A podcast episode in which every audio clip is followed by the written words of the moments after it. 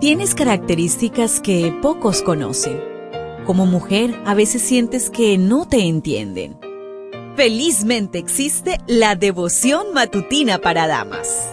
Porque no hay nada oculto para aquel que te creó. Bienvenida.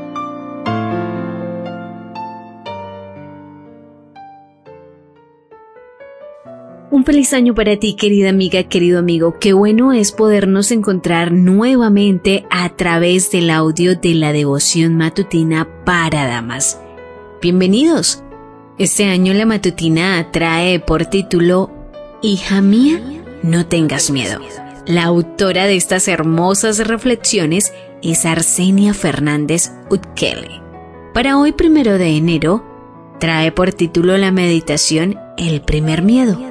Génesis 3.10 nos dice, Dios el Señor llamó al hombre y le dijo, ¿Dónde andas? Y él respondió, Oí tu voz en el huerto y tuve miedo, pues estoy desnudo, por eso me escondí. El miedo es la primera emoción mencionada en la Biblia. ¿Cuándo nació el miedo? ¿Antes o después del pecado?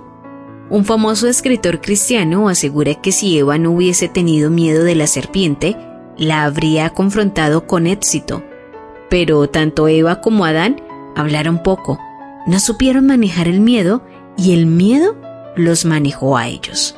De acuerdo con esta teoría, el miedo antecedería al pecado. Sin embargo, el comentario bíblico adventista da una explicación mucho más acertada.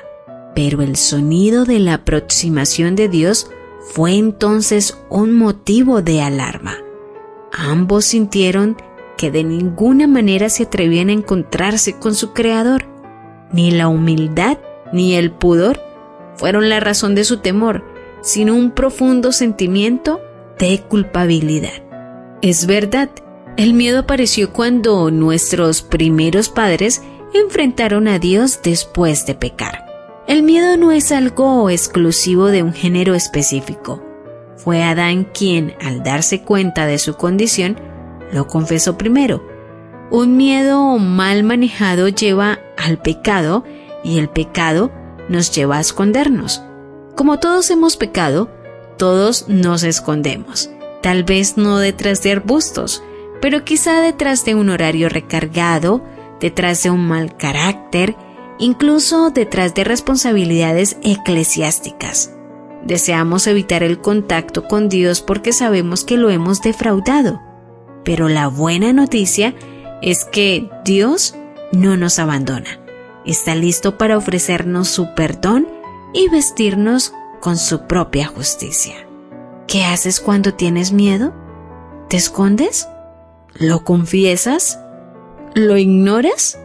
El miedo de Adán lo llevó a culpar a su esposa y, en última instancia, a Dios mismo, que es quien había creado a Eva. ¿Y tú culpas a otros de tus propios actos cuando tienes miedo? Algo positivo del miedo es que nos hace ver nuestra débil condición. Expresa tus miedos, confiésalos a Dios, reconoce tu condición y acepta el perdón divino. Haz un inventario de tus miedos.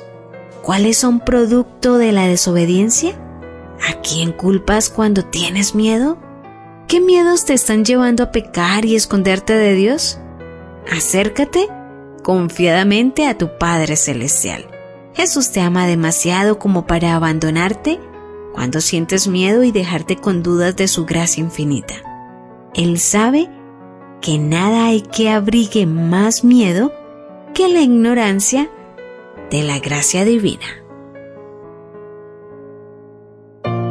¿Lo ves? ¿Te das cuenta? Tu creador tiene el manual perfecto de tu estructura femenina. La devoción matutina para damas vuelve mañana.